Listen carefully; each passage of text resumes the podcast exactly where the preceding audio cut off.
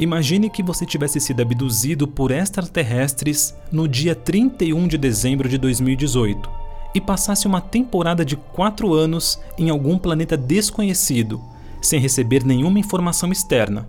Tipo um BBB, sabe?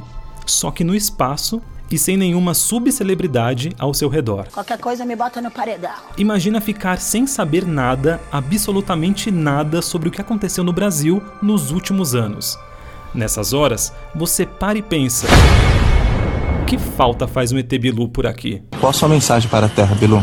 Apenas que você conhecimento.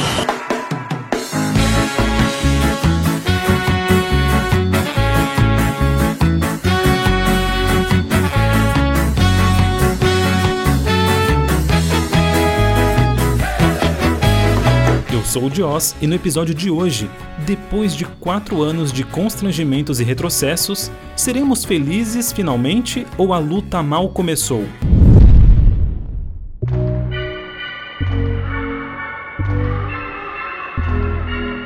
Foram quatro longos anos vivendo num verdadeiro. Inferno! Inferno!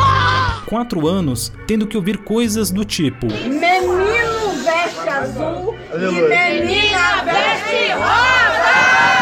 Nesses mesmos quatro anos, ter que ouvir de um ministro da Saúde. Eu não sabia nem o que era o SUS. E um ministro da Educação que diz: Universidade, na verdade, ela deveria ser um para poucos, nesse sentido de, de ser útil à sociedade. Tudo isso sem contar o chefe, um caso à parte. A gente sabe que chefe nunca tende a ser bom, Imagine então ter que suportar por quatro anos um chefe de Estado que diariamente faz a gente pensar em demissão. Não a nossa, a dele. Você está demitido. Um cara que viveu às custas do dinheiro público por toda a sua vida, eleito seis vezes pela urna eletrônica e que nunca produziu nada de útil a não ser instalar no país um clima de completo caos e imbecilizar as pessoas que até hoje o veneram como um messias. O Pai eterno e inefável. Um Deus acima de tudo e de todos, acima inclusive das regras que tocam o jogo democrático.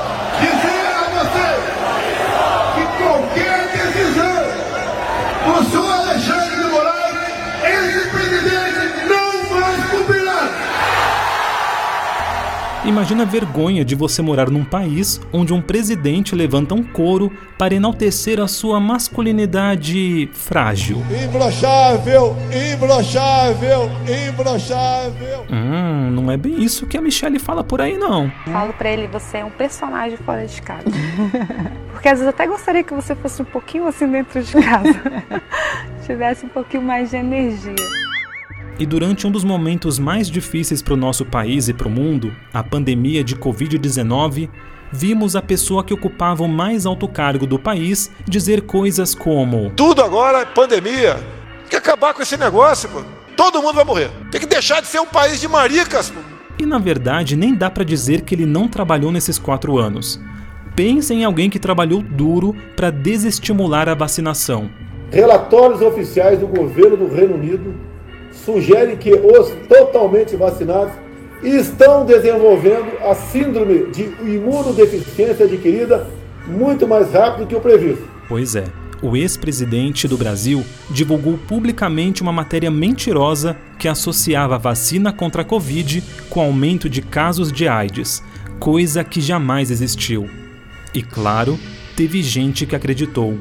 Segundo dados do próprio Ministério da Saúde, até o fim de novembro de 2022, 69 milhões de brasileiros não haviam tomado nenhuma dose de reforço da vacina contra a Covid. E nem foi por falta de vacina, foi por falta de consciência mesmo, patrocinada pelo capetão que desgovernou o Brasil.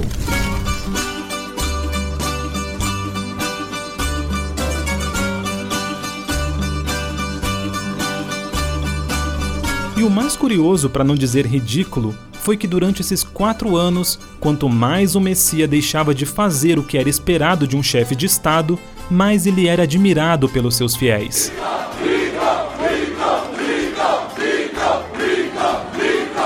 Quanto mais declarações absurdas, mais admiração.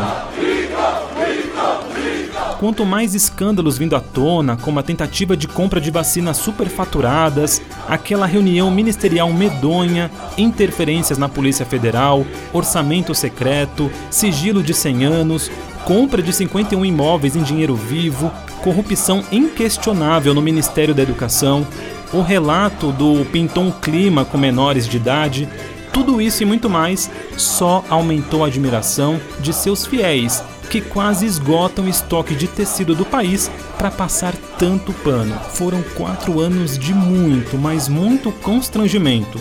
Nem os atores do programa do João Kleber passaram tanta vergonha em público com aquelas revelações bombásticas. Mas o que eu tenho para te revelar é muito forte. É que eu me prostituía. Antes? Calma, calma. Mas você não sabe por quê. Eu me prostituía para comer cheeseburger. Você tá brincando comigo, que Verdade. nunca te faltou nada na tua casa. Mas o tempo passou e um dos dias mais aguardados por muitos brasileiros em 2022 chegou. E nem tô falando do pagamento do 13º. 2 de outubro de 2022. O dia que tinha tudo para se tornar o primeiro dos melhores dias de nossas vidas, de um novo tempo de esperança. As pesquisas já apontavam que tudo podia se resolver ali, no comecinho de outubro. A pesquisa Datafolha confirma a manutenção folgada da liderança de Lula na corrida presidencial e a possibilidade de uma definição já no primeiro turno. É, poderia, né? No caso do candidato A, A de amor, as pesquisas apontavam uma média de 50% da intenção de votos, e nas urnas ele obteve 48%, a bendita da margem de erro de dois pontos para menos nesse caso. Já o candidato B, B de Bosque, a margem de erro foi maior, infelizmente para cima, bem para cima. Da estimativa de 36% dos votos, o candidato B obteve 43% dos votos. A luta continuaria. Segundo round, segundo turno. E não foi nada fácil. Empresários assediaram seus colaboradores, ameaçando-os de demiti-los caso Lula fosse eleito. Porque se Lula ganhar, você pode ter certeza que mais da metade dessa São Miguel vai fechar. Eu sou um que tem três cerâmicas aqui e já vou fechar as três se ele ganhar, porque ninguém vai aguentar o, o pepino que vem. Então eu tenho uma proposta para fazer para vocês aqui, para todo mundo. O Gleice vai pegar o nome de cada um de vocês aqui, todo mundo aqui, tanto faz fichado, carteira assinada, sentar de carteira assinada, carregador de caminhão, motorista de caminhão. Quem quiser dar o nome aqui vai ser dado. E se o presidente ganhar a eleição, cada um vai ter 200 contos no bolso, é só vir aqui receber na cerâmica no outro dia de manhã. Bolsonaro apostou suas fichas na compra descarada de votos. Com a sua PEC chamada de Ai que medo do Lula, ele furou o teto de gastos e estendeu os auxílios emergenciais até dezembro, e ainda incluiu mais beneficiários para tentar garantir uns votinhos a mais. Sabe como é, né? Eu passo aqui para agradecer a Bolsonaro, mas eu vou votar no Lula. Uau! Dia 30 de outubro de 2022. A hora da verdade.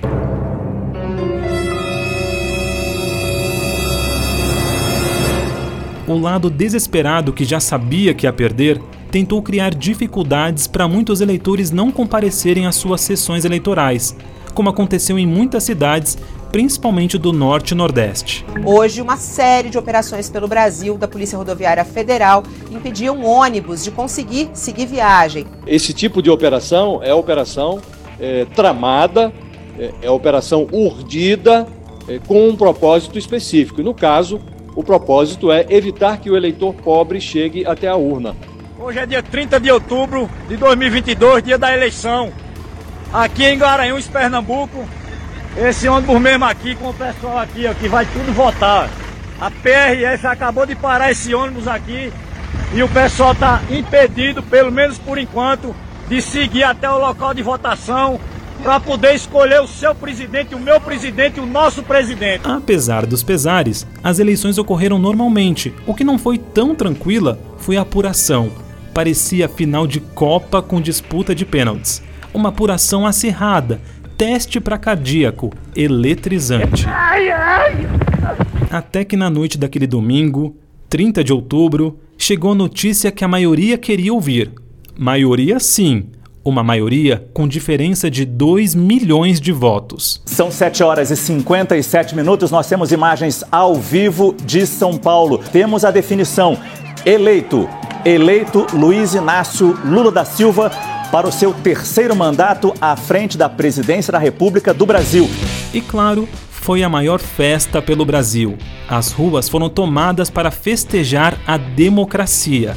Sim, muito mais do que a eleição de Lula, foi a vitória da democracia. Se a disputa fosse entre Bolsonaro e uma tartaruga, e a tartaruga fosse a mais votada, também seria a vitória da democracia. Enquanto alguns faziam barulho festejando, outros faziam barulho chorando, chorando de raiva. Como crianças mimadas, os golpistas não aceitaram o resultado e começaram seus protestos. Caminhoneiros e apoiadores de Jair Bolsonaro fizeram bloqueios em estradas de pelo menos 20 estados do país. Os protestos começaram após a divulgação do resultado da eleição para presidente. A maior interdição aconteceu na principal ligação entre o Rio de Janeiro e São Paulo, a Via Dutra. Em Barra Mansa, no sul fluminense, caminhoneiros colocaram fogo em pneus. Os golpistas também realizaram vigílias e montaram acampamentos na porta de quartéis. Ia durar só 72 horas, mas foi prorrogando, prorrogando, prorrogando. Surgiu até um neologismo bastante adequado para esse tipo de gente: patriotários. E nem precisa se esforçar muito para explicar. Prisão em flagrante do ministro Alexandre de Moraes. Foi confirmada a fraude! Foi confirmada a fraude! Os gritos que você acabou de ouvir foram dos patriotários ao serem informados de que o ministro Alexandre de Moraes havia sido preso e de que a fraude nas eleições havia sido comprovada. Coisas que jamais aconteceram. Se é que se pode dizer que existiu um lado bom nisso, foi que os patriotários geraram ótimos memes. Tem o deles marchando na frente do quartel, tentando fazer contatos com ETs e o melhor de todos, o patriotário que se pendurou no para-brisa de um caminhão em movimento. O cara subiu aí, o grevista disse que não vai descer. Parei pra ele descer, ele não vai descer. Ou não, você não quer descer, você vai descer? Você vai descer? Vou parar ali pra você descer, você desce. E passaram-se 10, 20, 30, 40, 50 dias e os patriotários não desistiram. Continuaram seus acampamentos na frente dos quartéis, suplicando por intervenção militar. Debaixo de sol, de chuva, eles pediam sinais. E nada melhor do que um sinal vindo do céu. Pelo menos quatro bolsonaristas que estavam em acampamentos golpistas foram atingidos por um raio durante uma tempestade em Brasília. E como o vaso ruim não quebra, até onde se sabem, todos sobreviveram. E enquanto eles continuavam fazendo barulho, seu líder supremo ficou caladinho. Desde que sua derrota foi decretada, nem nas redes sociais ele deu o ar da desgraça. E foi bastante curioso ver esse povo que, no ápice da pandemia, dizia que as pessoas tinham que sair de casa para trabalhar, pois a economia não podia parar, e que agora estavam nas ruas sem produzir nada de útil a não ser clamar por um golpe. Outra coisa que ficou bastante evidente nesses acampamentos é que precisamos urgentemente exigir a reabertura de bingos em todo o Brasil. Você viu tanto de velhinhos e velhinhas desocupados nesses acampamentos? Aqui tem um homem de 85 anos, brasileiro, senhores, tem misericórdia desse povo, exército brasileiro, nós imploramos vocês! Até que enfim, o dia 31 de dezembro de 2022 chegou, encerrando um ano e uma era. Diz aí, Mito. Acabou, porra! Me desculpa, desabafo, acabou! Tá na hora do Jair,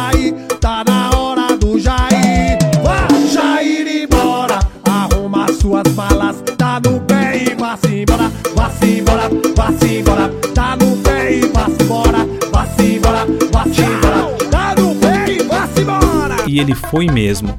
Nem esperou o último dia do expediente, fez as malas e foi para Orlando. O Pateta tinha que se encontrar com Mickey.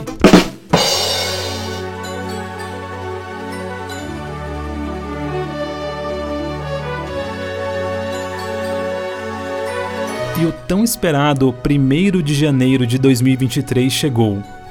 Chegou bonito, ensolarado, cheio de esperança. É normal a gente renovar as esperanças na virada de um ano, mas essa virada tinha algo especial. A gente saía daqueles quatro anos constrangedores, sufocantes, de tantos retrocessos e podia vislumbrar dias melhores. Naquele dia, a gente podia voltar nossos olhares para o Palácio do Planalto e até mesmo voltar a vestir a amarelinha sem sentir vergonha de sermos brasileiros. Lula está chegando agora no Palácio do Planalto para subir a rampa. Subir a rampa, um momento extremamente simbólico, importante da posse. Então, Lula tomando posse do Palácio do Planalto.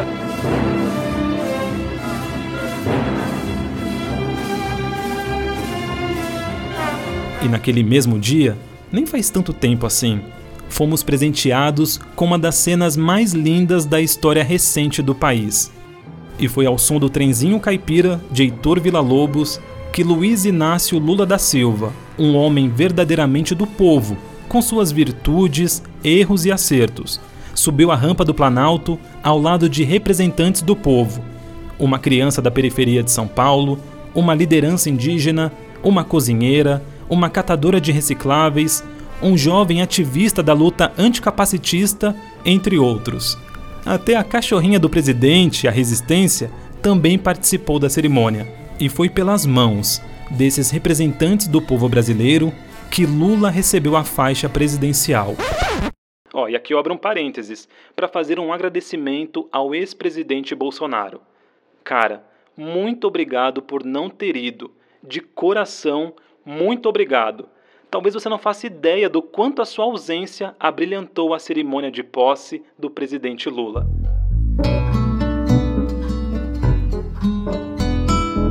Foi um domingo de alegria, de emoção e principalmente de paz na Praça dos Três Poderes em Brasília. A sensação era de que o pior já havia passado.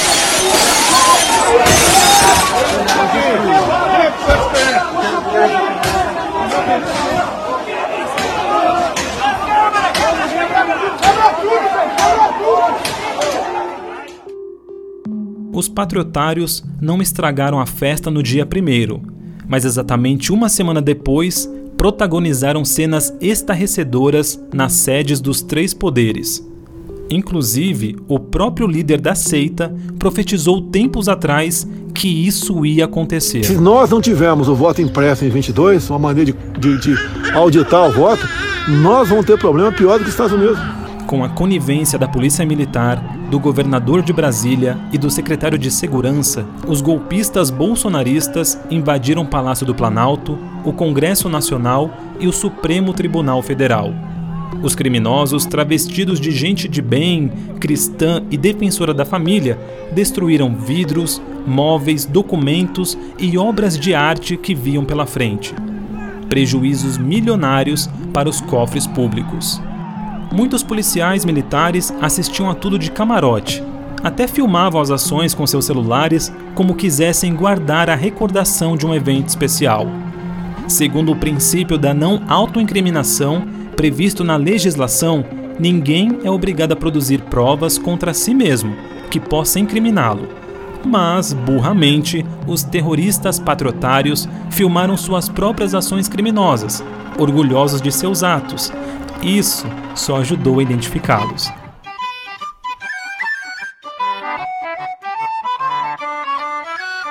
No mesmo dia do ataque em Brasília, foi criada uma página nas redes sociais chamada Contra-Golpe Brasil, que mostra fotos dos criminosos que participaram dos atos.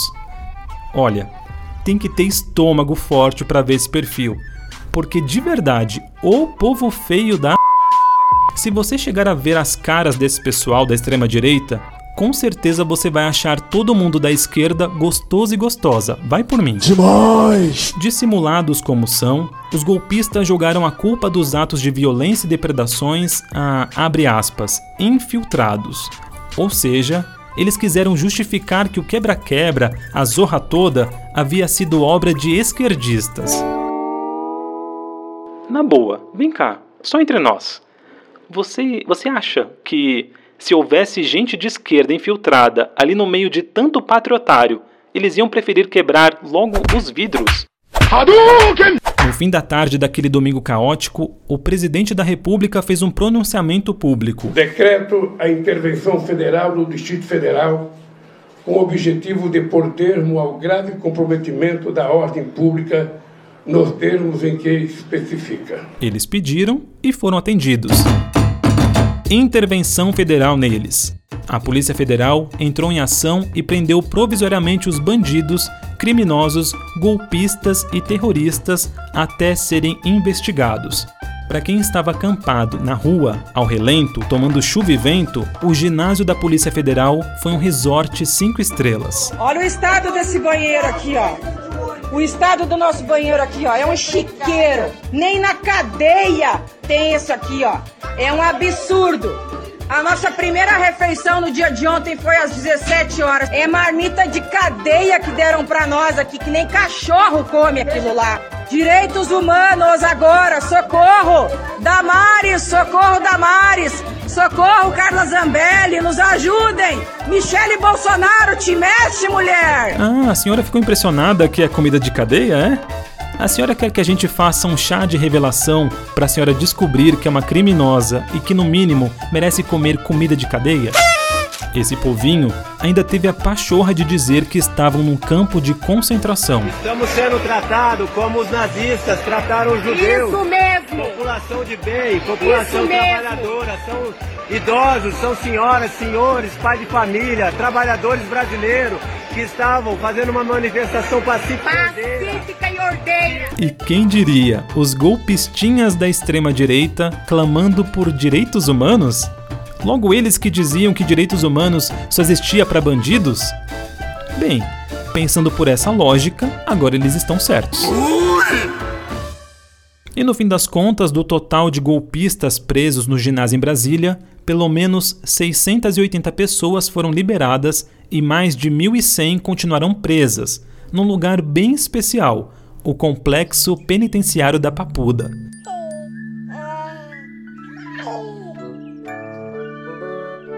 Lá, eles vão ver o sol nascer quadrado, do jeitinho que os habitantes da Terra plana gostam. E claro, esse número deve aumentar. E é melhor já ir se acostumando com a cadeia, porque não só quem participou dos atos terroristas vai ser punido, como também quem financiou. Do que a gente viu que esse povo é capaz, fico alerta para a gente não baixar a guarda. Uma vez eu ouvi que a pior coisa que alguém pode roubar da gente é a esperança. E eu confesso que nesses últimos quatro anos quase levaram a minha.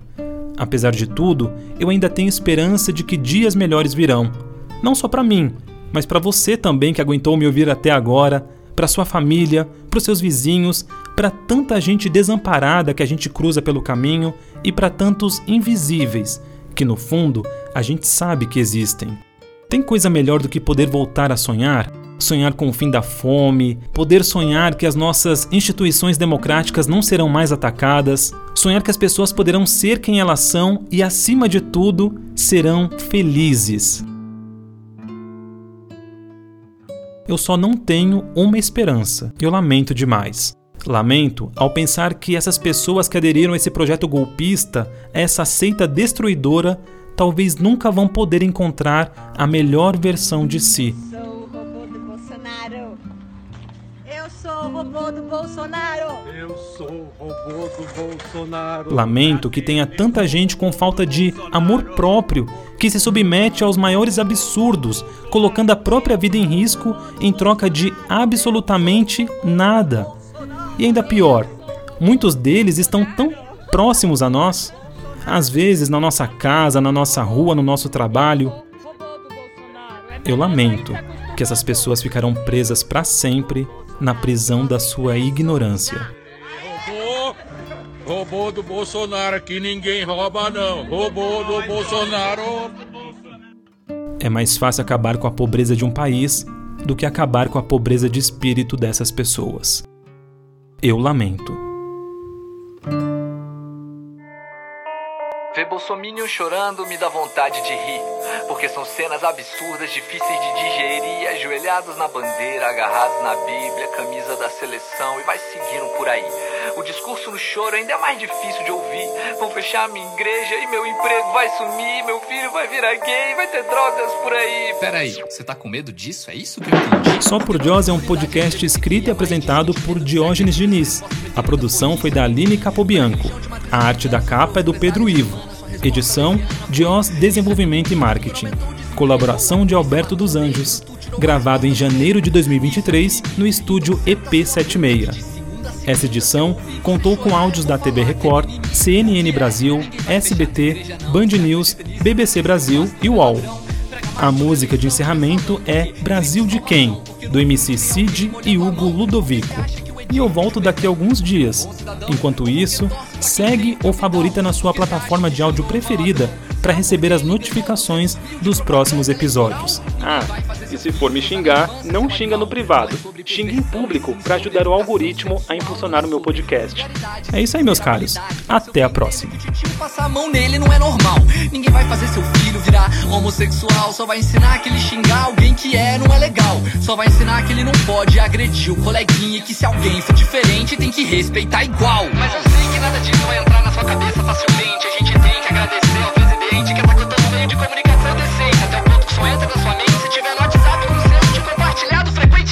Mas foi fraude, é impossível ele ter perdido a eleição. É mais fácil de entender do que você pensa, campeão.